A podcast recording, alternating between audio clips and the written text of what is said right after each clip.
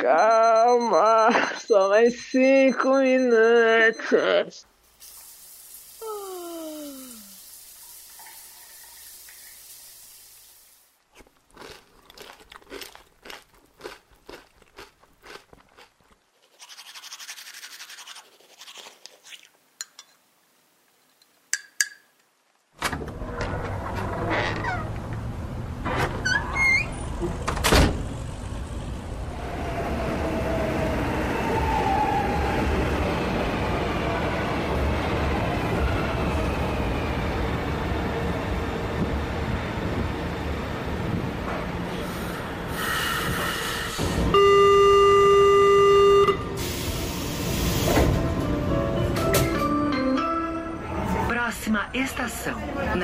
Station, Marechal Deodoro.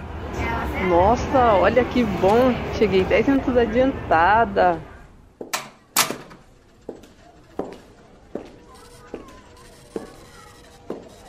Nossa, mas segunda-feira o horário não passa nunca. Nossa, que fome. Ainda bem que já tá chegando o horário do almoço. Fui. Ah, mano, segunda-feira é dose mesmo.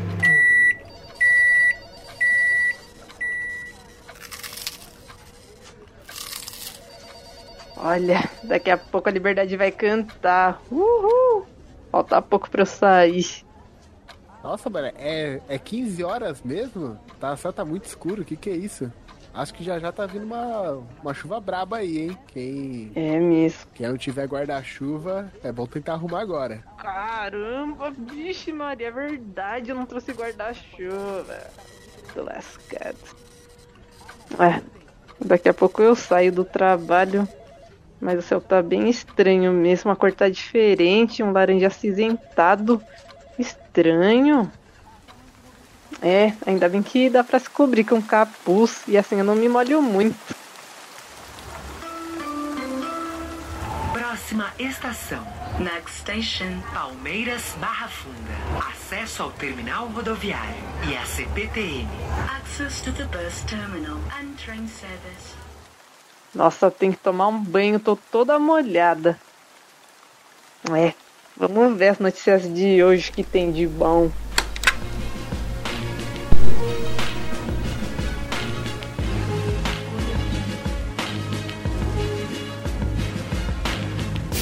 Boa noite. Hoje, segunda-feira, dia 19 de agosto de 2020, a cidade de São Paulo experimentou algumas horas de escuridão já no meio da tarde. E quando era aproximadamente 15 horas, o céu ficou completamente preto, como se fosse noite, gerando muitas reações e postagem de fotos nas redes sociais. Mas o que de fato aconteceu? Ainda nesse domingo, foi detectada uma intensa pluma de material particulado com mais de 3 mil metros de altitude. Foi detectada por uma equipe do Instituto de Pesquisas Energéticas e Nucleares, o IPEN, por meio do sistema LIDAR, do Centro de Lasers e Aplicações, CLA.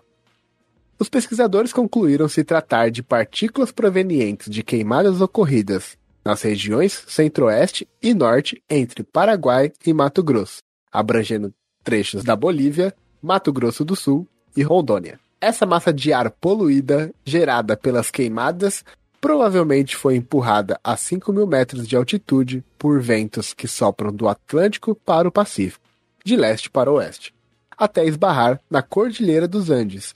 A fumaça começou então a se acumular sobre o leste do Amazonas, Acre, Venezuela, Colômbia e Paraguai, até que o chamado sistema anticiclone, com ventos que circulam a 3 mil metros de altitude no sentido anti-horário, começa a transportar essa massa poluída na direção sul, margeando os Andes. E no início desta semana, a convergência dessa massa de ar poluída que vinha do norte se encontrou com uma frente fria vinda do sul.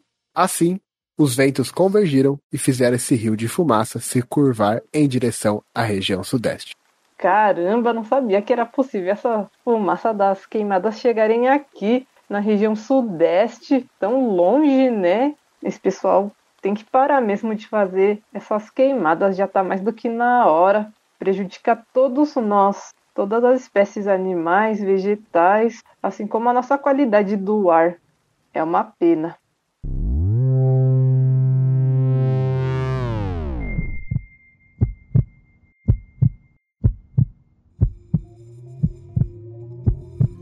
The way our brain works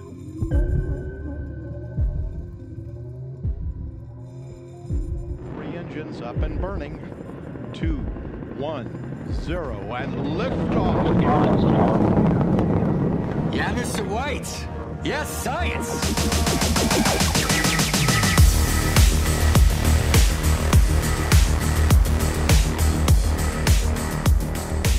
Olá, sejam todos muito bem-vindos a mais um programa do Poptar Científico. Eu sou o Ayrton Carvalhedo e nesse quinto episódio vamos entrar em uma fria para falar sobre as relações que existem entre as geleiras e as queimadas. E para isso, contamos com a presença da Iris Ramos. Fala galera, aqui estou com vocês e a minha frase de efeito para esse programa é uma bem mais conhecida que também foi utilizada na série Dark. O que sabemos é uma gota e o que não sabemos é um oceano. Ah, muito bem. E também Gostei. estamos com ela, Larissa Dias. Olá pessoal, beleza com vocês? Tudo na paz, na, na alegria? Então a minha frase de hoje é um pouco mais impactante, mas vamos lá. Engraçado, o homem se considera o animal mais inteligente e é o único animal que destrói a natureza. É isso. Muito bem. E como nosso convidado especialista, temos a participação do biólogo, doutor em geociências, Newton Margalhães. Bom dia, galera. Aqui é Newton. É, vou estar aqui com vocês falando um pouco das queimadas das geleiras. E, por enquanto, em casa, esperando a vacina pro Covid.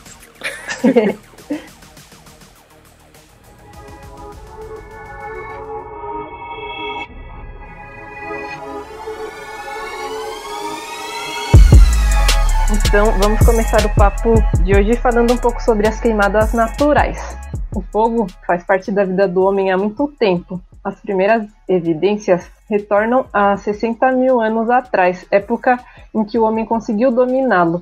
De lá para cá, a humanidade o incorporou à sua vida, se tornando essencial para o seu dia a dia, em ações como, por exemplo, aquecimento de alimentos e do meio ambiente, produção de energia, industrialização de equipamentos, objetos e outras utilizações não menos importantes. Embora, quando falamos em queimadas, fazemos a combinação entre o fogo e o meio ambiente, logo já vem aquele pensamento, que é o qual? De destruição de habitats, morte de animais e plantas e até mesmo extinção de espécies. O fato é que relacionamos o fogo como algo destrutivo e frequentemente associado à atividade humana. Porém, é preciso saber que o fogo pode ter um papel muito importante e complexo num dado ecossistema.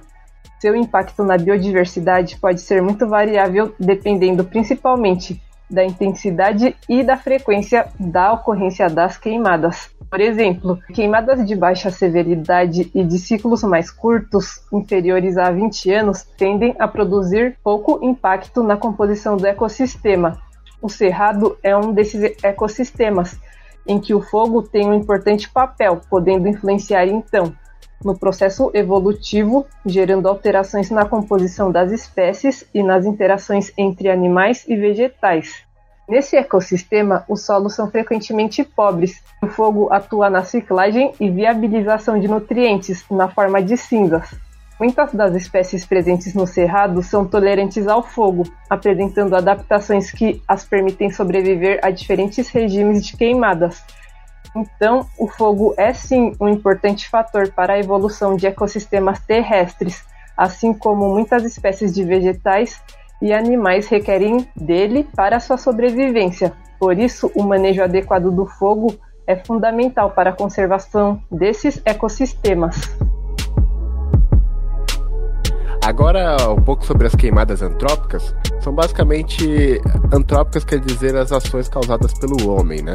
É, e ela ficou. teve essa necessidade da criação da, da expressão antrópica para você saber mesmo quais são as alterações provocadas pelo ser humano no meio ambiente e quais eram os impactos causados.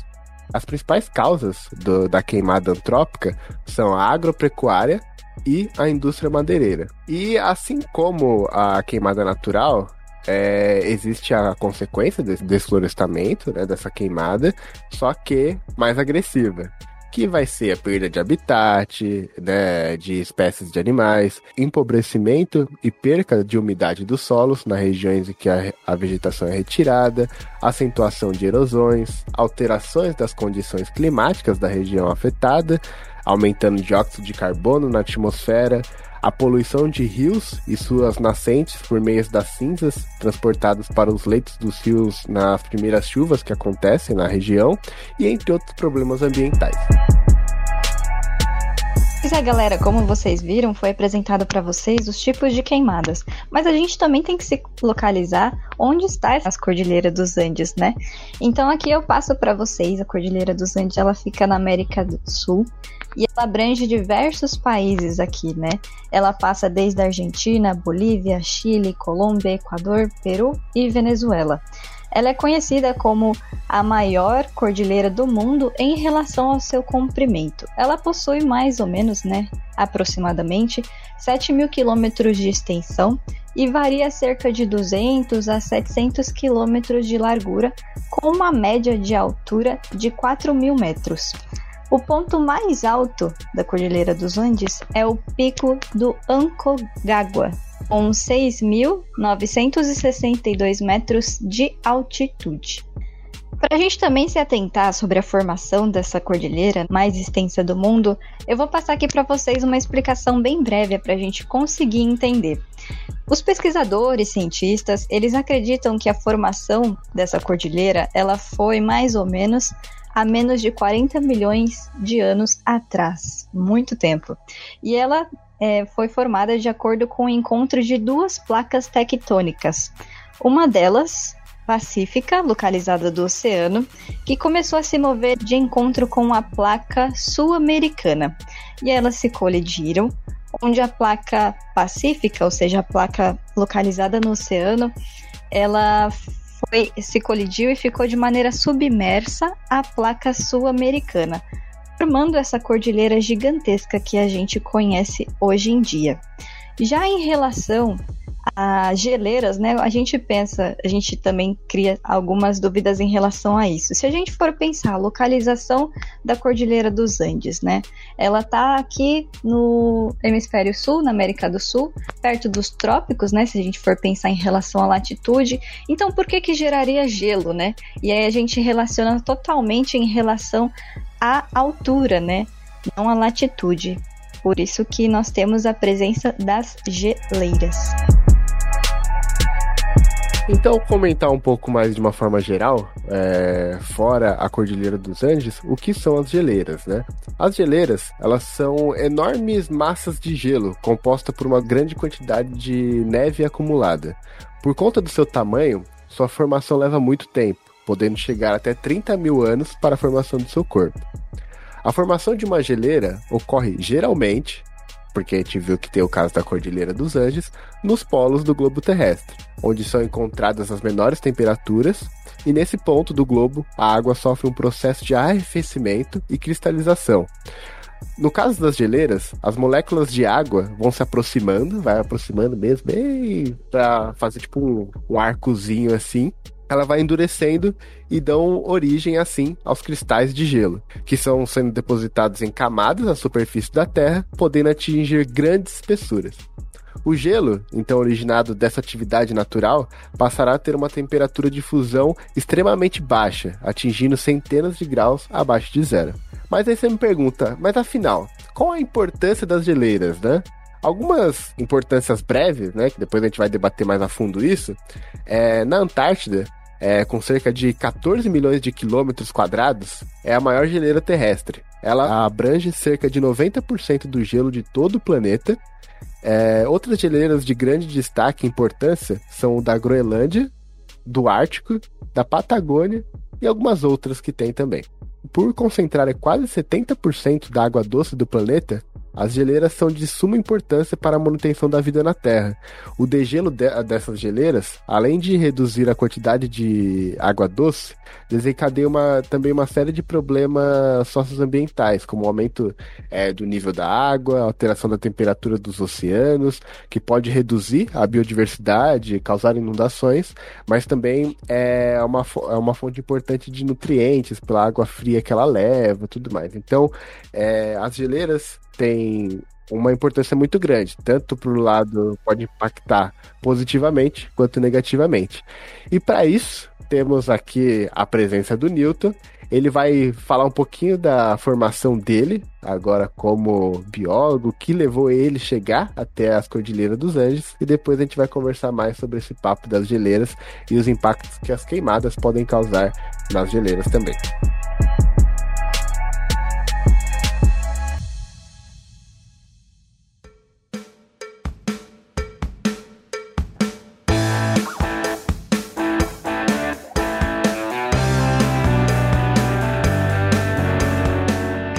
Então, Newton, por favor, conte um pouco mais sobre a sua trajetória e como você chegou até a Cordilheira dos Andes. Então, nos conte, quem é Newton Magalhães? Então, Newton Magalhães, é, eu fiz faculdade de Biologia na UERJ, que é a Universidade Estadual do Rio de Janeiro. Na, no final da graduação eu conheci o meu orientador, que é o professor, foi o professor Heitor Evangelista, que é físico, e ele já trabalhava com essas questões de mudanças climáticas, né? Era a área de pesquisa dele. E aí eu resolvi fazer o mestrado com ele, fiz o mestrado em geomática na UERJ. Meu projeto do mestrado foi estudar a variação de gelo marinho na Antártica, que também é um gelo que pouco se fala, né? A gente fala muito do, né, lembra das plataformas de gelo, né, da Antártica, sim, da Groenlândia, sim. das geleiras de montanha, né, dos Andes, do Himalaia. E também tem o gelo, não, não são geleiras, né? Mas é, também faz parte da criosfera, né? É a água oceânica né, do mar que congela nas altas latitudes, né? No, tanto no Polo Norte quanto no Polo Sul. Você tem a água do mar congelando, né, no inverno e ela vai derretendo no verão e tem esse ciclo, né, anual. Sim. E aí eu estudei no mestrado então a variação desse gelo marinho, como é que ele variava ao longo dos anos, se está diminuindo ou aumentando e correlacionando isso com as mudanças climáticas, né? Então esse foi meu projeto de mestrado. Aí depois eu resolvi fazer o doutorado né, em geociências também na UERJ, com, quer dizer, eu fiz o doutorado na UF com orientação do professor, né, com esse professor Heitor Evangelista da física, que é físico, né? Uhum. E a gente começou então esse trabalho que relacionava as queimadas da Amazônia e a questão do, das geleiras dos Andes. Das geleiras, sim.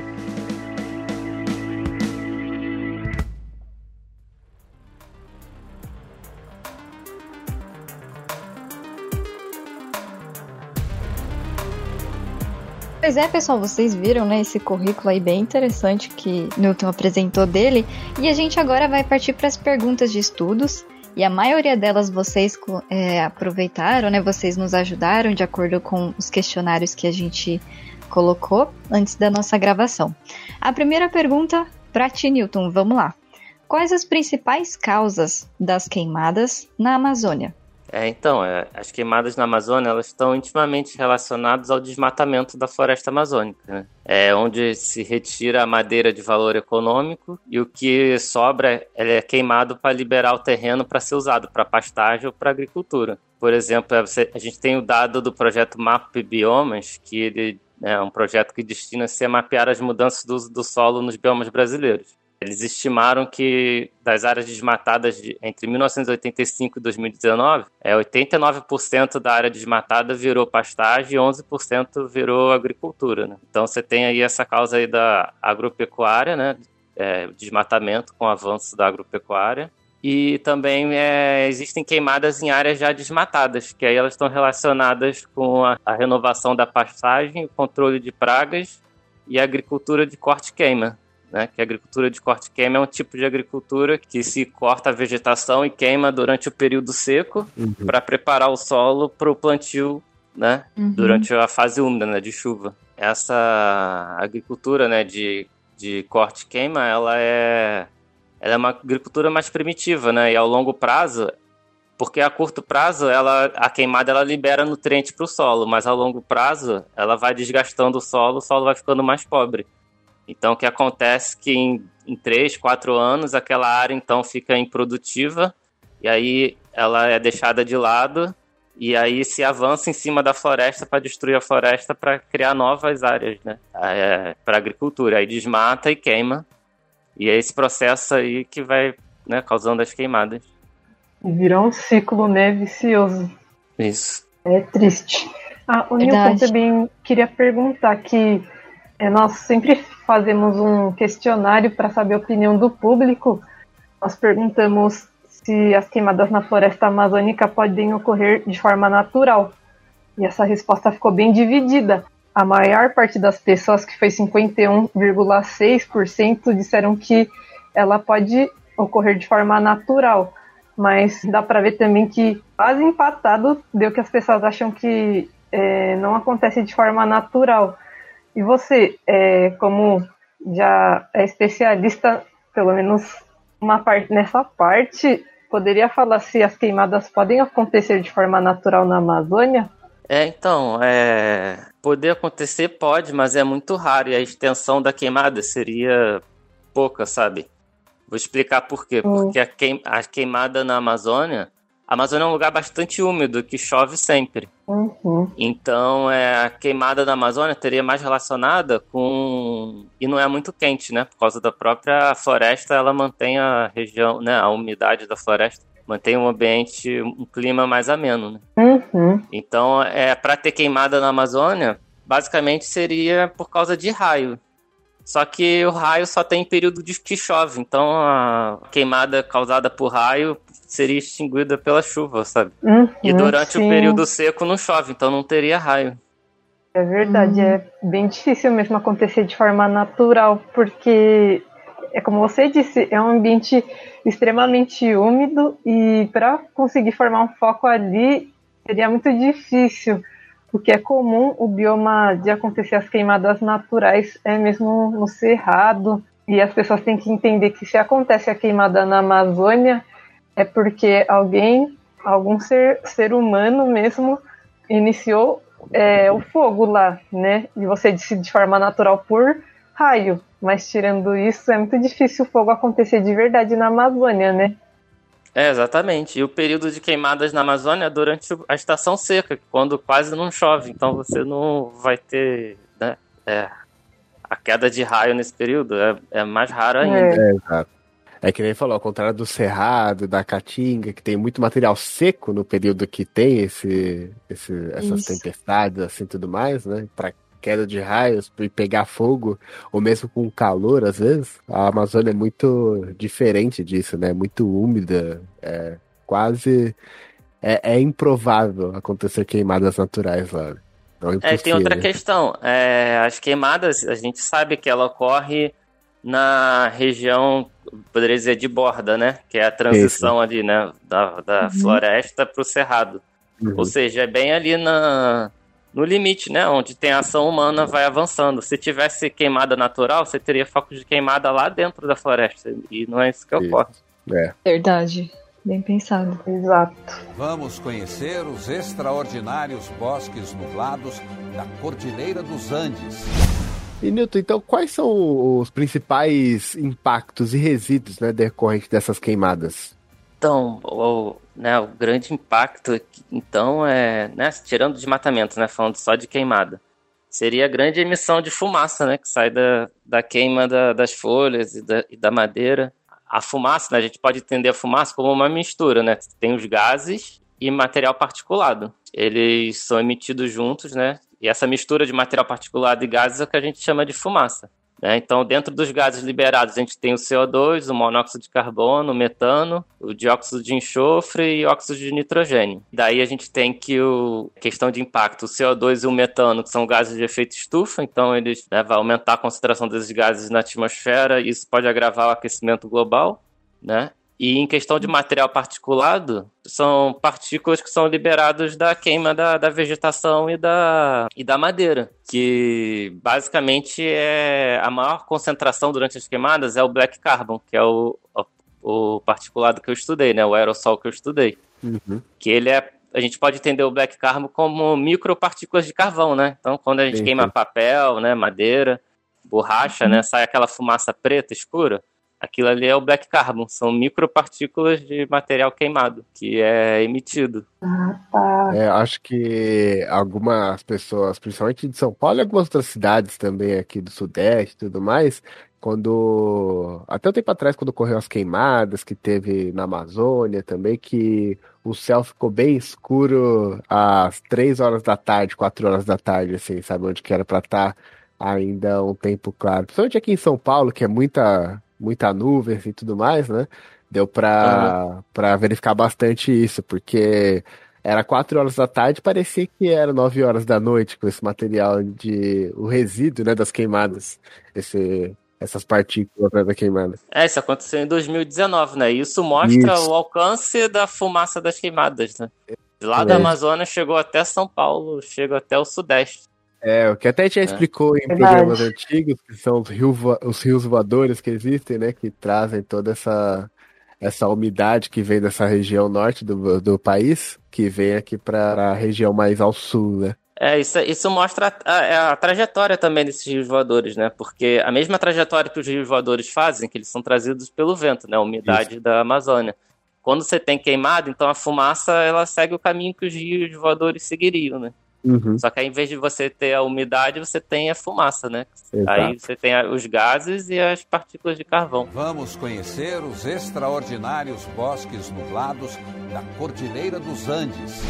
E aí, Newton, é, como esse, esse material então gerado da queimada, que normalmente a gente pensa esse material vindo aqui pro, pro sudeste do país, né, para as regiões mais abaixo da Amazônia, como esse, esse material pode afetar as geleiras e principalmente os Andes, né, que você, os, o Andes que você pesquisou?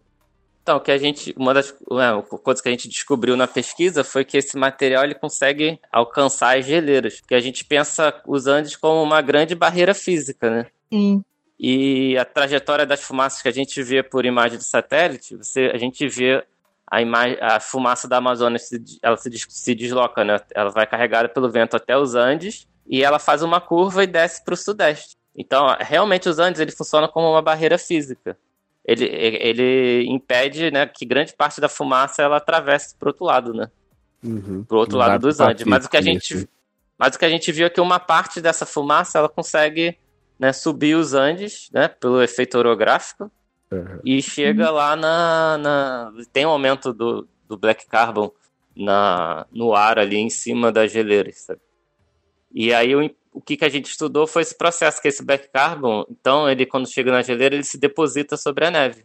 Né? E ao se depositar pela, na neve, como o black carbon eles são partículas de carvão, né? eles são partículas escuras, eles tornam o gelo, o gelo e a neve mais sujo, né? Tornam o gelo mais escuro. Isso faz com que nas geleiras é, a, a superfície da geleira absorva mais energia solar. Funciona como, como se a gente tivesse com uma roupa branca ou uma roupa escura na, num dia de sol, né? Uhum. A roupa escura ela absorve muito mais calor, a gente sente muito mais calor quando tá com a roupa escura. Por causa Sim, dos sim. pigmentos escuros da, da tintura, né? Da camisa. Uhum. E na geleira funciona, funciona semelhante. Então, essas partículas de carvão se depositar na geleira, esses pigmentos escuros eles absorvem a radiação solar e isso vai fazer com que a geleira esquente mais rápido e aumente o derretimento. Perfeito. E pra quem não, não sabe, o que, que é o efeito orográfico, né? Que é tipo essa chuvinha que tem. É isso? Como- Explica melhor pra gente. O efeito orográfico a gente chama orografia é o terreno, né? É, seria Uhum. os Andes, como é uma montanha, né? Você vai subindo aos poucos, como se fosse uma escadinha, né? Então, tipo, o ar quando bate naquela, né, na, nos Andes, ele não funciona como uma parede, né? Ele funciona como uma escadinha. Então, o ar bate e sobe. Esse seria o efeito orográfico. Isso seria tanto para a umidade, né? Que a Uhum. umidade, então, da Amazônia subiria os Andes e precipitaria lá em forma de neve, como também no caso das fumaças, né? A fumaça faz o mesmo caminho, ele sobe, quando chega lá em cima se deposita sobre as geleiras. Perfeito. Vamos conhecer os extraordinários bosques nublados da Cordilheira dos Andes. Você falou é, sobre um- os monitoramentos por satélite, né, que vocês utilizam. E quais mais é, métodos vocês utilizam e como vocês fazem para analisar essa, essa deposição desses materiais na geleira? Então, nesse estudo, a gente atacou com vários métodos. Né? A gente analisou imagens de satélite né, para ver a mesma trajetória das fumaças. Eu usei um modelo também, é modelo de transporte e deposição atmosférica. A gente, através de modelos, consegue ver para onde a fumaça está indo e, e calcular quanto ela se deposita, Uhum. né, por modelagem. Outro método para medir black carbon nas geleiras é usar um etalômetro. O etalômetro é um aparelho que ele é feito para medir black carbon no ar. Então, se você instalar um, et- um etalômetro na geleira, você consegue ver como é que varia o, né, a concentração de black carbon no ar ao longo do tempo. Uhum. Mas aí o etalômetro mede no ar, né? Aí se, você, se a gente, quando a gente quer medir na geleira, a gente tem que coletar amostras de neve, de gelo e uma coisa que a gente pode fazer é filtrar. Então a gente coleta a neve, aí a gente coloca no recipiente, aquece, né? Derrete essa neve. Uhum. Aí você vai ter aquela água, tudo que tava na, na neve tá naquela água, né? Certo. Aí se a gente filtra, passa por um filtro, com uma membrana bem, bem é, fina, né? Uhum. E aí a água passa e todas as partículas que estavam ali naquela água ficam retidas no filtro. E aí então, né, se tem black carbon, o black carbon vai ficar retido naquele filtro. Aí a gente leva para o laboratório e analisa no equipamento que mede black carbon. Muito bom. E qual, qual que, quanto tempo durou essa pesquisa de vocês? Essa pesquisa, Ou ainda dura, né? é, durou quatro anos, quatro anos e meio. Foi, a, foi o meu doutorado todo, né? Uhum. Quantas vezes precisou ir até lá os Andes? É, essa é minha. Eu também quero saber. É, então, é, eu fui uma vez lá para Bolívia, para La Paz, mas eu não cheguei Uhum. a coletar lá. Mas a gente teve um grupo de franceses que participaram do projeto, que eles foram na geleira e coletaram. Eles coletaram um testemunho de gelo. Vocês conhecem que é um testemunho? Não, que seria? Sim, Ah, sim. sim. Vai explicar. As pessoas que não sabem. Vamos ver.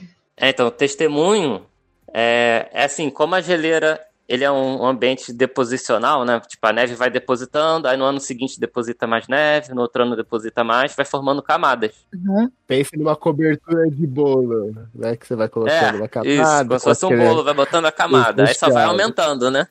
Uhum. Vamos pensar como um bolo, então, aí vai aumentando. Então a geleira ela tem a espessura dela, que é aquela neve que vai se depositando, a neve vai ficando compacta, formando gelo. e Esse é o processo. Um testemunho, o que, que a gente faz? A gente, né, a gente vai até a geleira na superfície e a gente faz um furo nela, sabe? A gente coleta como se fosse um cilindro. Imagina um Ah, bolo, aí você sim. espeta um canudo no bolo. Aí Uhum, você sim. tira, né? Aí no canudo tá todo preenchido daquela de Das bolo, né? camadas. Por todas As as camadas de bolo estão todas você ali, né? É. Nisso a camada, a camada, né, que é o topo, né, que é do- da superfície, ela é a mais Uhum. recente, né? E a camada de baixo é a mais antiga, que foi logo no começo da formação. Então eles coletaram um testemunho de gelo e você fatiando esse testemunho em várias fatias, a gente consegue depois é, datar, né, é, descobrir a idade de cada fatia e para Uhum. cada fatia a gente, a gente mede a concentração de black carbon. Então eu consigo recuperar o black carbon do passado. Entendeu? legal. Nossa, Verdade. Legal.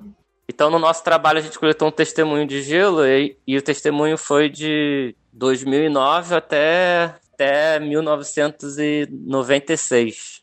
Então, a gente viu como é que variou o Black. Carbon ao longo do tempo, de 96 até 2009. E a gente vê Essa que tem os variação. picos, que os picos de Black Carbon, né, os anos que tiveram mais Black Carbon na geleira, correspondem com os anos que tiveram mais queimadas na Amazônia. É isso aí, ó. Nossa. Ciência, né? Olha só. Gente, que legal. Mas eu fiquei imaginando, por exemplo, é, é, esse processo que vocês retiraram essas camadas, né, com várias idades das geleiras, um processo um tanto quanto hum, difícil de retirar, não é? Porque acho que esse equipamento é um pouco pesado, não seria? É, mas não faz no campo, Uhum. não. Na, na geleira, você só retira o, o, né, o testemunho, que seria o, o tubo de Esse gelo. cilindro, E aí né? a gente leva pro laboratório. Ah, sim, mas aí esse cilindro ele não é tão pesado, ele é fácil assim de você carregar para fazer o estudo. É, relativamente sim. é. Tem que ter uma logística grande, né? É, então imaginei é. isso. É. Tem que ter uma logística A, a grande. logística é o estagiário carregando o cilindro. Esse cilindro também não dá pra gente comparar, que é igual aquele cilindro que usa quando você tá na praia e os carinha vai fazer um É buraco isso, na areia é. pra, pra enfiar É, o- tipo depois isso. o, o guarda-sol. Tipo isso. Perfeito. Que é bem maior, né? Que ia pra Só que praia maior, é. Só que antes maior. da... Exato. Você que ia pra praia antes da pandemia, que não pode ir durante a pandemia, lembrando isso, que ia lá, pegava o seu Nossa. guarda-sol, aí olhava pra aquele carinha lá que tava só esperando você pedir pra ele ir lá fazer o furinho e falar, opa, quer cadeira? Tal, é isso. É basicamente aquilo, só que uma versão maior. Você se adequa Uhum, numa região é mais fria. Pronto, é isso aí. Exato, isso mesmo. Ah, ô Newton, e nesse testemunho, vocês também, é, não sei, teve algum outro grupo de pesquisa que também pesquisou algum micro-organismo presente nesse gelo ou não? Microorganismo, eu não, não sei. Não sei dizer. Ah, tá. Eu sei que É, eles fazem muito trabalho de. Eles fazem muito trabalho de micro-organismo, eu já vi pra Antártica. Ah, sim. tá. Agora É nos. Andes eu não sei. Não sei dizer. Ah, tá. Então acho que só foi pro seu trabalho mesmo, né, para analisar o Black Carbon. Aham. Ah, tá. É, o meu enfoque do trabalho foi só a questão das queimadas mesmo. Que às vezes fala assim, ah, já que vai fazer o testemunho lá, aproveita a gente já pesquisa pra outra coisa aqui, né? Faz parceria com outros É. laboratórios. Às vezes É, acontece costuma isso. sim, é, é bem É. comum isso acontecer. Sim. De pegar o testemunho e analisar várias coisas diferentes. É, legal. Muito legal. Aham. Porque depois que a gente obteve as concentrações, soube as concentrações do black carbon na geleira, a gente te- teve que estimar como é, o quanto que esse black carbon poderia causar de derretimento da geleira. Aham. E aí a Uhum. gente usou esses dados na modelagem também, que é um modelo de balanço de energia. De Uhum. relação, né, para ver o a gente viu é o quanto que esse black carbon na neve causa é, absorve da radiação solar Solar. e quanto essa radiação absorvida acrescenta né, em derretimento da geleira. Aí o nosso resultado final que a gente observou foi que, é, em média, né, a gente tem um acréscimo de 5% de aumento de derretimento da geleira devido à queimada da Amazônia, o black carbon da queimada da Amazônia. Entendeu? Aí vale ressaltar que, que a principal causa do derretimento das geleiras, né, atual no mundo todo, é o aquecimento global, né, o aumento da temperatura. Sim. E nesse caso, as queimadas elas entram como um fator extra, né, que acelera esse processo, Hum, Grava ainda mais. Agrava ainda mais. Vamos conhecer os extraordinários bosques nublados da Cordilheira dos Andes.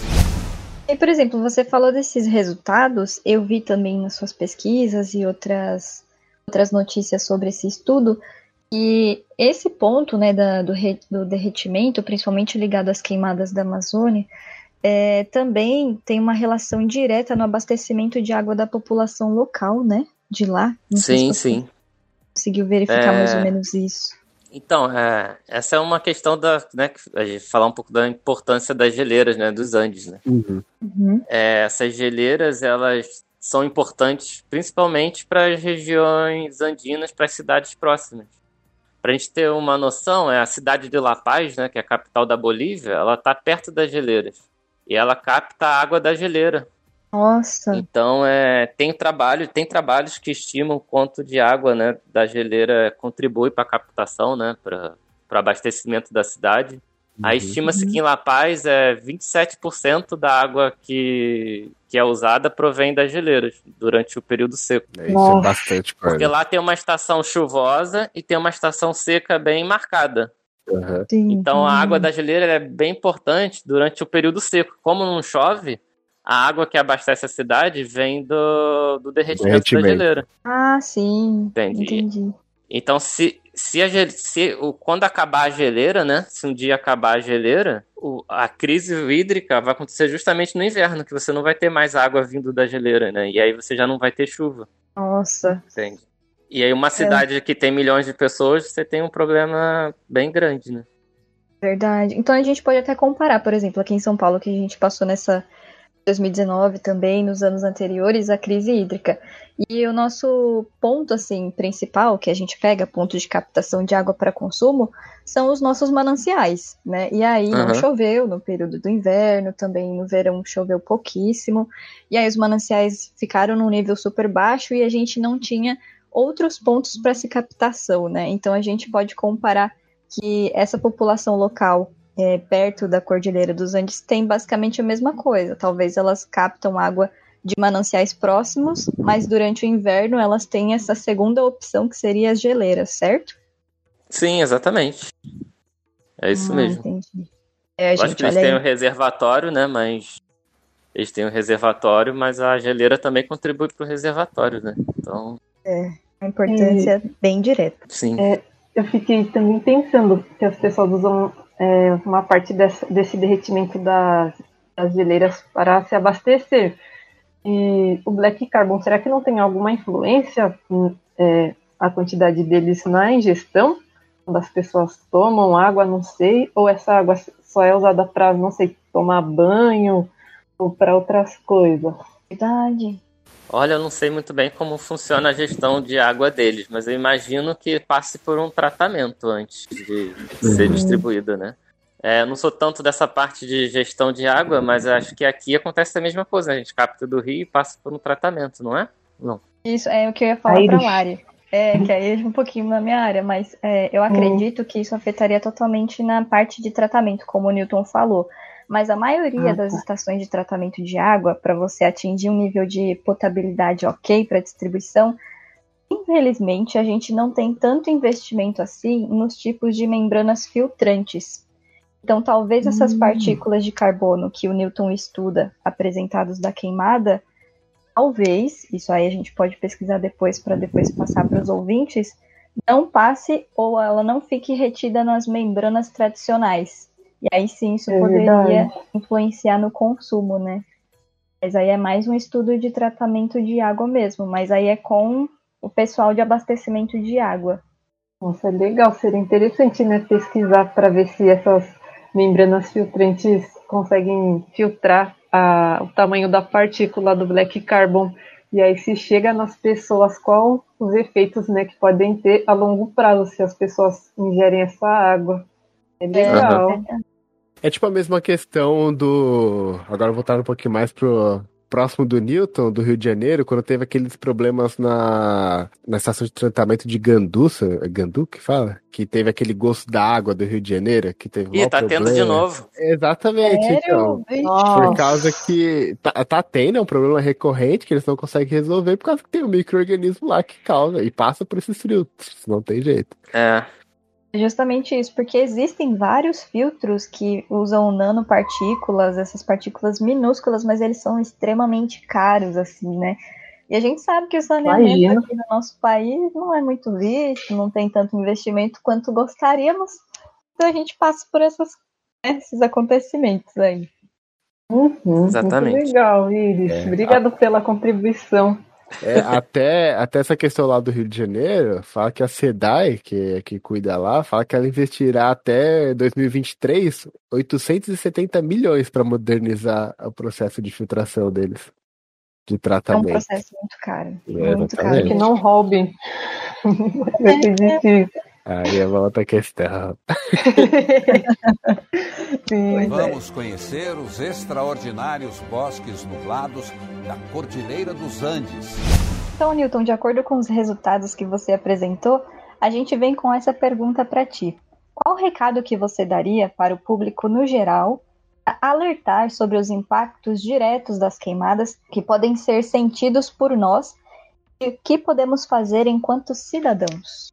Bem, então, é, em relação ao impacto das queimadas, eu queria classificar, né, acho que poderia dividir, né, em três níveis, né? A gente tem o problema global, que seria é, as queimadas, né, da Amazônia aumentando as concentrações de CO2 na atmosfera, que tanto que existe, né, uma preocupação global, né, em relação às emissões de carbono.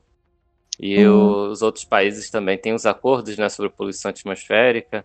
Todos estão preocupados com as queimadas na Amazônia causa disso também. Né? A gente tem um impacto a nível regional, que a gente tem é, como a gente falou aqui no programa, né, da, da fumaça chegando até São Paulo, dia escuro. É, a gente sabe que durante as queimadas aumenta o nível, o nível da poluição atmosfera aumenta enormemente. Sim, verdade. E aumenta o número de casos de doenças respiratórias, as cidades próximas, né? Porque tem muitas cidades na Amazônia, então aquelas cidades próximas às queimadas ou, ou que ficam no caminho, né, do trajeto da fumaça, você aumenta muito o número de casos de crianças e idosos nos hospitais, sabe? Por causa de agravamento de doenças respiratórias. Verdade. Né? Além disso, tem o problema da perda de habitat, né? os animais que morrem por causa das queimadas, é, perda de floresta. E, no, e o que, né, que a gente observou no nosso trabalho, a questão dos Andes das geleiras, que a gente já discutiu aqui, né? acelerando o derretimento e podendo agravar uma crise hídrica nos Andes. É, então tem muitos impactos aí que são causados pelas queimadas, sabe? em diversos níveis. E agora eu acho que enquanto cidadãos, né, o que a gente pode fazer é, principalmente que eu vejo é votar, né, na hora da eleição, votar em políticos que estejam alinhados com a preservação da Amazônia, né, o combate ao desmatamento, o combate às queimadas, né, é prestar atenção nas propostas, né, desses governantes e, Exatamente. e exigir, tipo, ah, qual é a sua proposta em relação à Amazônia? Se ele uhum. não tem, é porque. Ele não se preocupa. Tem alguma coisa errada, é porque ele está ocultando uhum. o que ele quer fazer, sabe? Mas tá tem, tem que ter. Tá. Né? Então, é na hora de votar, votar nesses políticos que estejam alinhados à preservação e o combate à queimada. E não só votar neles, mas como depois que votar, né, continuar é, exigindo, né, fiscalizar.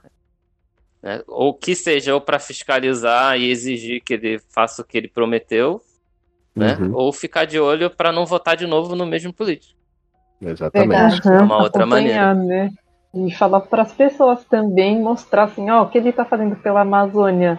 Não sei, também tentar mostrar para, para o seu nicho né, de amigos, sei lá, parentes, e mostrar o que está acontecendo de errado nessa parte ambiental e quais os impactos diretos que acontecem conosco, né? E com a natureza no geral. É isso, acho que os cidadãos também podem atuar nessa questão de informar os outros, né? Informar uhum. os. Porque quanto maior a, a opinião pública, né? O conhecimento da, das é. pessoas é. e maior a opinião pública, mais forte fica a pressão sobre os políticos. E denunciar, Verdade. né? Quem mora nessas regiões, né? Denúncia anônima, denunciar, tá desmatando uhum. em tal lugar, tá queimando em tal lugar. Para que os órgãos, né? Ambientais possam agir. Verdade, verdade. Acho que você comentou pontos assim bem importantes, mas na minha visão, né, a gente analisando tudo isso em relação a voto, né, a questão de postura política de cada um, eu acho que a gente ainda tem um individualismo muito grande, né? Por exemplo, a gente mora num país é, extremamente extenso, né, uma área muito grande com diversidade. Então, assim, por exemplo, nós que estamos aqui em São Paulo, um exemplo bem simples. Uhum. A gente não sente diretamente a dificuldade do pessoal que está lá na Amazônia que passa por esse período de queimadas, né? Então a maioria da população não vai, não vai assim se preocupar tanto, infelizmente, né? Por ter esse individualismo, ter a sua vida aqui e não se preocupar com o restante do país. Mas como o seu próprio estudo mostra, a gente tem é, essas influências, mesmo que sejam externas a, a, a diversas populações regionais, são totalmente interligadas, né? E isso parte desde saúde pública, água, até meio ambiente. Então, acho que a gente deveria primeiro, né, deixar essa individualidade de cidadão de lado, tentar pensar como um país mesmo, porque tudo que acontece no norte pode ser refletido no sudeste e no sul, assim, de uhum. maneira vice-versa, né? A gente pensando assim, acho que já melhoraria bem mais, né? Não sei. É, uhum, com certeza. Eu, eu, acho que até a questão da individualidade ainda, a visão né, individualista ainda está errada. Já está errada por si só, né? Por não se preocupar, não ter empatia pelas outras pessoas. Isso mesmo. Como uhum. também está errada achando que você não é alvo, né? Como a gente citou aqui dois exemplos. Teve o dia da fumaça escura em São Paulo, que mostra que uhum. a poluição atmosférica chega até São Paulo, então a pessoa está respirando aquele ar poluído. E tem também a questão do que a gente comentou aqui da crise hídrica, né? Dos anos que não choveram, que os modelos climáticos mostram que num futuro com uma Amazônia né, mais destruída, né? Que vai, uhum. isso vai impactar a chuva e captação de água nas cidades do Sudeste. Pois é, gente, olha aí. Centros, Então né, a gente não tá tão, tão salvo do, né, Não, das questões do desmatamento e das queimadas. Elas afetam a gente sim. Afetam É. o continente todo. Sim, e cada vez vai passar a afetar mais, né? E As pessoas vão começar a perceber mais ainda isso. Por essa questão de falta de água, temperaturas Aham. altas, é, são as tempestades mais fortes, né? Que É. causam mais é, alagamentos, destruição de É. casas. Então, A questão É. são as pessoas refletirem para elas não tipo, agirem antes de sentir os impactos, né? Porque depois que Exatamente. sentir os impactos para recuperar, É, talvez não seja nem possível. exato. Volta é bem difícil, é verdade. A gente sair da nossa bolha, né? Sair da bolha assim da minha Sim. casa, que tem tudo, e você conseguir enxergar o país como um todo, que realmente está interligado, né? É, por Aham. isso que eu, assim, é, agora eu sei que com a pandemia é difícil isso, mas que eu acho que deveria ser mais barato as viagens da- dos brasileiros para as outras regiões do Brasil, justamente por isso, para a gente conhecer as realidades diferentes em cada estado, ou sei lá, em cada região mesmo, porque igual, por exemplo, eu quero fazer uma viagem para o Nordeste, Norte, é, algumas vezes eu não vou conseguir pagar com o salário que eu ganho. E a gente fica limitado mesmo na nossa visão de Estado, a gente não consegue ver a, a visão mesmo dos outros estados, as dificuldades, até as riquezas dos outros estados. Então, deveria ser muito mais incentivado e, e diminuir esse custo de viagem para brasileiros e aumentar para estrangeiros, já que a nossa moeda também é mais va- desvalorizada para eles. Eles, quando vêm aqui, os estrangeiros, eles fazem a festa, porque a nossa moeda é barata. Super barato. Então eles viajam mais. As pessoas que são de fora conhecem mais o Brasil do que a gente mesmo. Eu via muito isso quando eu estava em Portugal. e Tinha gente que veio para o Brasil, conheceu mais estado do que eu, e até você ficar com vergonha e falar: Nossa, é, não conheço então mesmo o Brasil assim na sua diversidade que é. Eu conheço na, na minha diversidade do que eu vivi aqui em São Paulo, mas não posso É. estender isso para as outras regiões, né? Então acho que o governo brasileiro incentivasse mais, diminuísse os custos do, do turismo brasileiro, acho que a gente teria uma visão mais ampla do nosso país, porque é muito grande mesmo. É a gente conhecendo que a gente acaba valorizando, é bem isso mesmo. Vamos conhecer os extraordinários bosques nublados da Cordilheira dos Andes. Aproveitando, então, eh, falando sobre as dificuldades financeiras que é para viajar, eu queria saber do, do Newton quais foram as principais dificuldades para enfrentar eh, a realização desse estudo, né? É? Porque legal? nem só de flores vive um pesquisador, né? Ah, é. É um processo É bem pouco, bem complicado, bem trabalhoso. bem trabalhoso. Ah, assim, para elencar, a principal mesmo, acho que é a questão logística, né? Porque você trabalhar com numa região que é em outro país é, é um pouco mais complicado. Ainda mais numa região remota, né? Que é uma geleira, né? Uhum. Então você ter verba para você trabalhar, fazer contato com as pessoas. Até você explicar a importância, né, do para que vai servir esse estudo, né? Pra pessoa falar, "Ah, mas tá lá longe. Tem que explicar, Isso, tudo exatamente. mais, né? É, Acho que essa é a maior dificuldade. né? As outras dificuldades são comuns a qualquer estudo, né? Que é a questão de mais de hard work mesmo, né? Trabalhar duro e tal.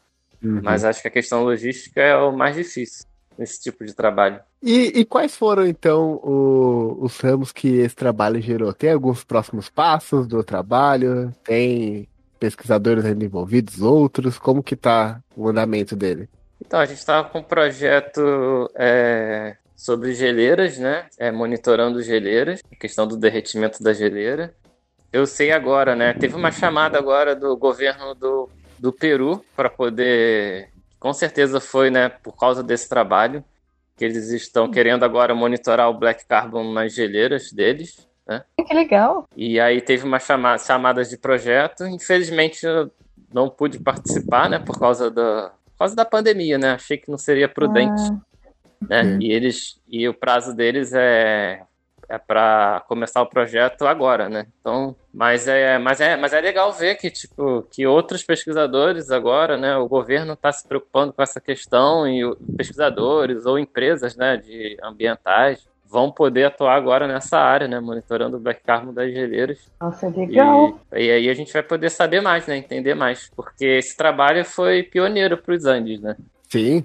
Ah, Uhum. saiu É. em muitos lugares do seu- trabalho. Isso que a gente achou muito legal. Isso, e aí a gente Nossa, alertou essa preocupação e agora, assim, monitorando outras geleiras, a gente pode ter uma visão melhor de como acontece o processo, né?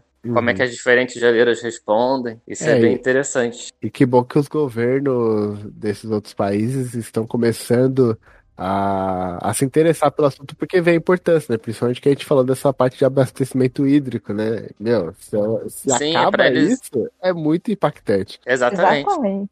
Para eles é.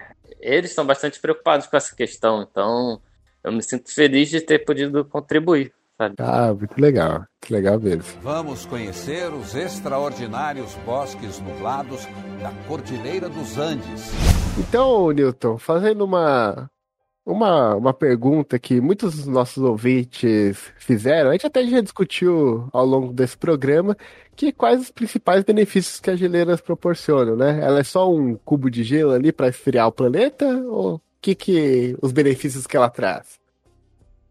Olha, isso aí do cubo de gelo para resfriar o planeta também é um benefício. É, então. É, é, como a gente conversou, né? A gente tem diversas geleiras né, espalhadas. A gente tem essa questão das geleiras andinas, que né, a gente já discutiu a importância para captação de água. E a gente também tem as plataformas de gelo da Antártica e da Groenlândia, que elas também elas são importantes para a manutenção do clima do planeta, como você falou aí do cubo de gelo, né? Elas ajudam a resfriar o planeta porque elas formam uma superfície branca que reflete a, a luz solar né, intensamente. Então elas fazem com que aquela região dos polos né, se mantenham frias. Você, a gente tem a questão que a gente comentou aqui dos testemunhos de gelo. É, então é, existe até um projeto que é para salvar os testemunhos de gelo, né? Porque antes das geleiras derreterem, né, os, os cientistas estão querendo extrair o máximo de testemunhos de gelo que podem de várias geleiras, porque ali está a história do passado do planeta, sabe? Sim. Se você perde Verdade. todas as geleiras, você perde esse registro histórico. É, exatamente. Ah, o testemunho, ele. Você só consegue testemunhar, ver ali a coisa, né? Se está lá, né? Se tiver a derreter, geleira. Já Se era. derreter tudo, Aí você tudo perde. junto. Exato. E aí você não sabe, né? Você perde lá um pedaço da história do planeta que a gente poderia analisar. Então existe até um projeto internacional que é coletar o máximo de testemunhos possíveis, mesmo que não dê tempo para analisar todos, fazer um mas backup guardar no, sabe? Guardar eles lá congelado Uhum. para analisar aos poucos, né? Antes que as geleiras derretam. Então tem essa questão, essa importância da, uma das importâncias da geleira. A outra é que as geleiras elas também são habitats, né? Se a gente tem diversas espécies, né? Você tem o urso polar no hemisfério norte, o pinguim aqui na Antártica, né? Que são adaptados à dinâmica ali envolvendo o ambiente frio de geleira. É, exato. E o- você derretendo a geleira, você, a gente tem um- muito rapidamente, né? Vai gerar um desequilíbrio ecológico também para a região. Não vai dar tempo das espécies se adaptarem, né? Exato. Uhum. Aí, com derretimento rápido, tem essa parte de diminuir a, sal, a salinidade. Nossa, o sal. Diminuir o sal na Isso, água. sal marinho. Isso. Tem, a- tem essa questão do sal- marinho, que o sal marinho ele é importante para a circulação oceânica. Então, é Exato. aumen- aumentando o derretimento, aquela água doce vai para o mar, diminui a salin... a salin... Ih, até eu Ah, me, então- me embolei. Extração de sal no mar, né? E você tem uma, uma alteração das correntes marítimas, né? E as correntes Exato. marítimas elas são responsáveis tambem pelo clima, porque elas distribuem o calor, né? Uhum. Ou É. a água quente dos trópicos indo para os polos e a água fria indo para as regiões dos trópicos. E aí você, Hum. alterando esse processo, você também tem uma alteração climática devido a esse processo. Tem a, elevação do nível do mar, né? Aham, exato. Que afeta principalmente as cidades litorâneas. Né? Então tem bastante coisa. É, muitos impactos, exato. A, é a cidade do Rio de Janeiro que tem a, a água gelada é o Cabo Frio, é isso? É, mas é por causa do efeito de ressurgência, né? Então, É, é, isso que eu ia falar, que tem esse efeito de ressurgência, que são essas correntes marítimas que, que vêm do, Travado. dos polos que são gelados, né? É uma corrente fria, né? Que vem por Exato. baixo, né? E aí ela Exato. acende. É, a água E- gelada ela é mais densa do que a água quente, né? Então ela vem Aham. por, por baixo da, do mar e acaba surgindo aqui nessa zona de ressurgência, por isso que a água lá é água- gelada. E ela é rica em nutrientes. Isso, isso que eu ia falar. isso aí. Oxigênio. É. Tem bastante oxigênio, nutrientes, é, é muito importante essas É correntes. importante para pesca global, né? Exato. Então essas correntes oceânicas são importantes para pesca. Aí você vê a questão da alimentação, né? Correntes marítimas, como Newton disse, é importante tanto nesse equilíbrio térmico, mas também nessa di- dis- dispersão né, do oxigênio a baixas profundidades. Então a gente tem que lembrar que algumas espécies num ambiente mais profundo, elas precisam dessa corrente marítima. Tem as baleias também, né? Que são animais migratórios, né? Eles vêm Isso. para cá e né, para América do Sul e vão para Antártica também se alimentar na Antártica durante a primavera. E às vezes essa alteração do, né, do gelo marinho, né, do gelo do mar que congela, muda, né, causa um desequilíbrio ecológico, pode afetar também as baleias. Verdade. Isso são tudo coisas que têm sido, têm sido estudadas, né? E e isso é a Uhum. importância dos estudos, né? Cada vez a gente vai aprendendo mais ainda sobre isso, porque Aham. tem muita coisa ainda para se descobrir, para É. para analisar, para entender, né, da dinâmica da de como funciona o mundo. É, Uhum. o nível de quanto cada coisa tá relacionada, né? Influenciada. Tá tudo relacionado. Tudo Tá está tudo conectado. conectado. Não sei se você já assistiu essa série, Milton. já assistiu Dark? Não, né? Não, tem que assistir. Vale a pena.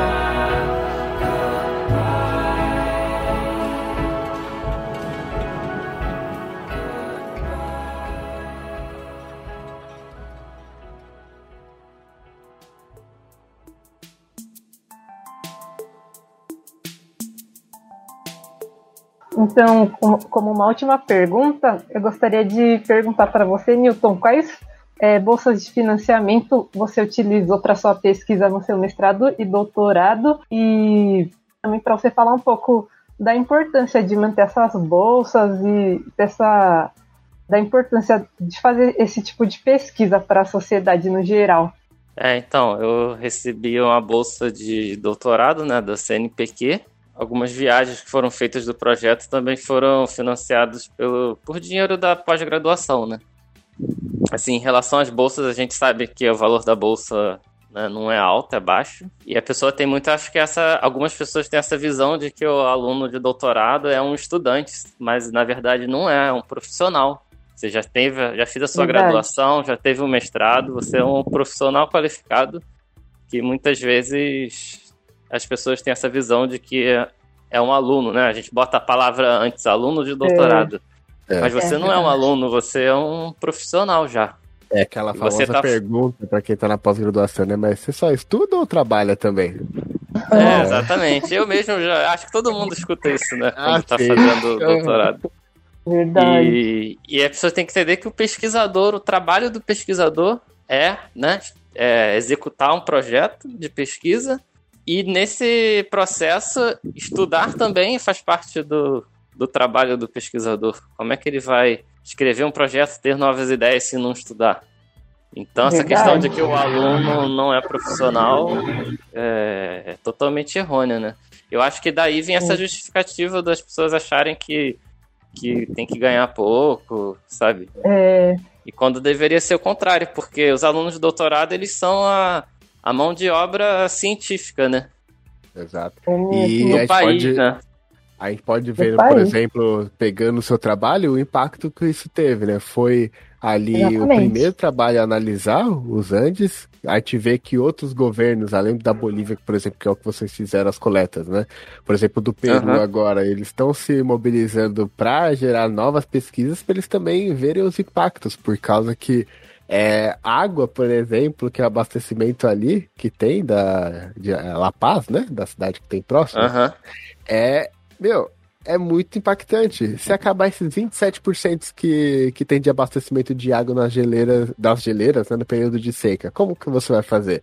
Vai ter que comprar do vizinho? O vizinho vai ter para vender? Vai ter que fazer des- Exatamente. desalinização da água? Então, meu, isso é muito impacto. Isso você só vai saber através dos estudos.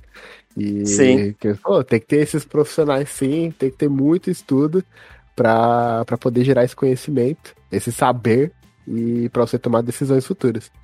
É essencial. Isso. Fazendo aqui um link agora à nossa situação atual, né, do Covid, né?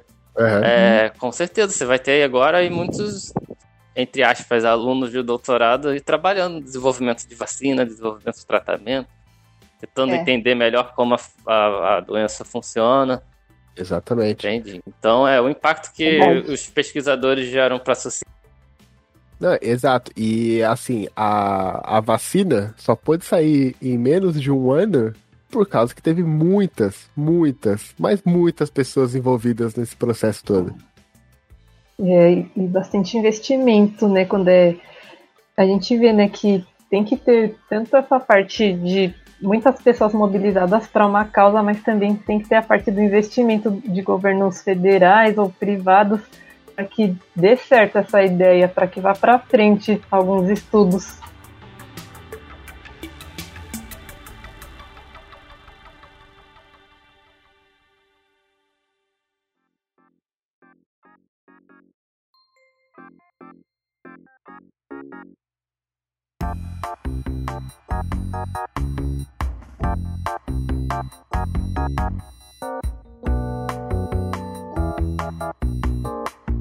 Então chegamos ao final de mais um programa. É, eu peço que vocês acompanhem a gente nas redes sociais, no Instagram principalmente, que está lá como arroba palpitar científico. Você pode nos mandar um e-mail para contato ponto do de hidrogênio gmail.com e agora vamos encerrar aqui o programa, vamos dar as últimas dicas, últimos recadinhos. Newton, se você quiser divulgar alguma coisa, fique à vontade. Se quiser indicar um livro, um filme, uma série, algum documentário sobre o assunto ou algo que você acha relevante, pode se sentir à vontade para você finalizar agora aqui no programa. Ah, eu queria só agradecer o convite de vocês. Foi muito bom, né, essa conversa. Gostei bastante. E. E, pô, queria, queria indicar um documentário, mas eu não sei ele agora. Posso, posso ver depois e dar pra vocês? Pode, pode, pode. A gente vai colocar no, no link, depois eu falo aqui, pós-gravação, é, quando eu estiver na leitura de e-mail, eu posso falar qual é o nome desse documentário. Vou deixar anexado o link na descrição do podcast. Vai estar lá também o, o link para o artigo do Newton, as, algumas matérias que fizeram com a, a publicação dele. E vai estar tudo lá linkadinho bonitinho. Beleza. Pois a gente chegamos ao fim de mais um programa rico em conhecimento, né, aprendizagem. Creio que todos nós aqui aprendemos em algum ponto específico e esperamos que vocês também que estão nos ouvindo é, conseguiram absorver alguma informação importante até no nosso estilo de vida, né, na nossa rotina. E aqui fica minhas considerações, meu agradecimento ao Newton que se disponibilizou a vir aqui para contar um pouco mais do estudo. E eu deixo para vocês é, documentário simples também, eu vi aqui no YouTube mesmo, é bem rapidinho, só para a gente se atentar em relação às geleiras né, do nosso continente aqui. É um especial chamado As Geleiras do Peru e os Impactos da Mudança Climática. É do canal ONU News, ele explica mais ou menos como que tá essa questão das geleiras dos Andes. E eu também indico a vocês um webinar que eu pude participar, e também está no YouTube. Esse webinar ele está no canal Abis SP. E aí o nome do webinar para vocês conseguirem assistir é Webinar JPS SP Aproveitamento Energético em Sistemas de Abastecimento de Água. Valeu, pessoal. Ah, eu gostei bastante desse webinar da Iris, vale a pena ver, viu? E para vocês. É, para se despedir também, gostaria de falar que eu adorei o programa, aprendi muita coisa, gostei demais do assunto. É um assunto muito relevante que a gente não pode deixar de lado, ainda mais com é, esses problemas que nós estamos tendo na política, nessa parte de meio ambiente. Então, acho que foi bom para a gente aprender um pouco mais e a relevância de tudo isso e os impactos diretos na nossa vida. Agradeço muito a presença do Newton e pelo seu conhecimento. Muito obrigada. Eu gostaria de indicar que no final, é, se vocês quiserem saber um pouquinho mais sobre as queimadas que acontecem de forma natural no Cerrado, né? Porque como nós vimos, queimadas naturais não acontecem na Amazônia. Só para deixar claro.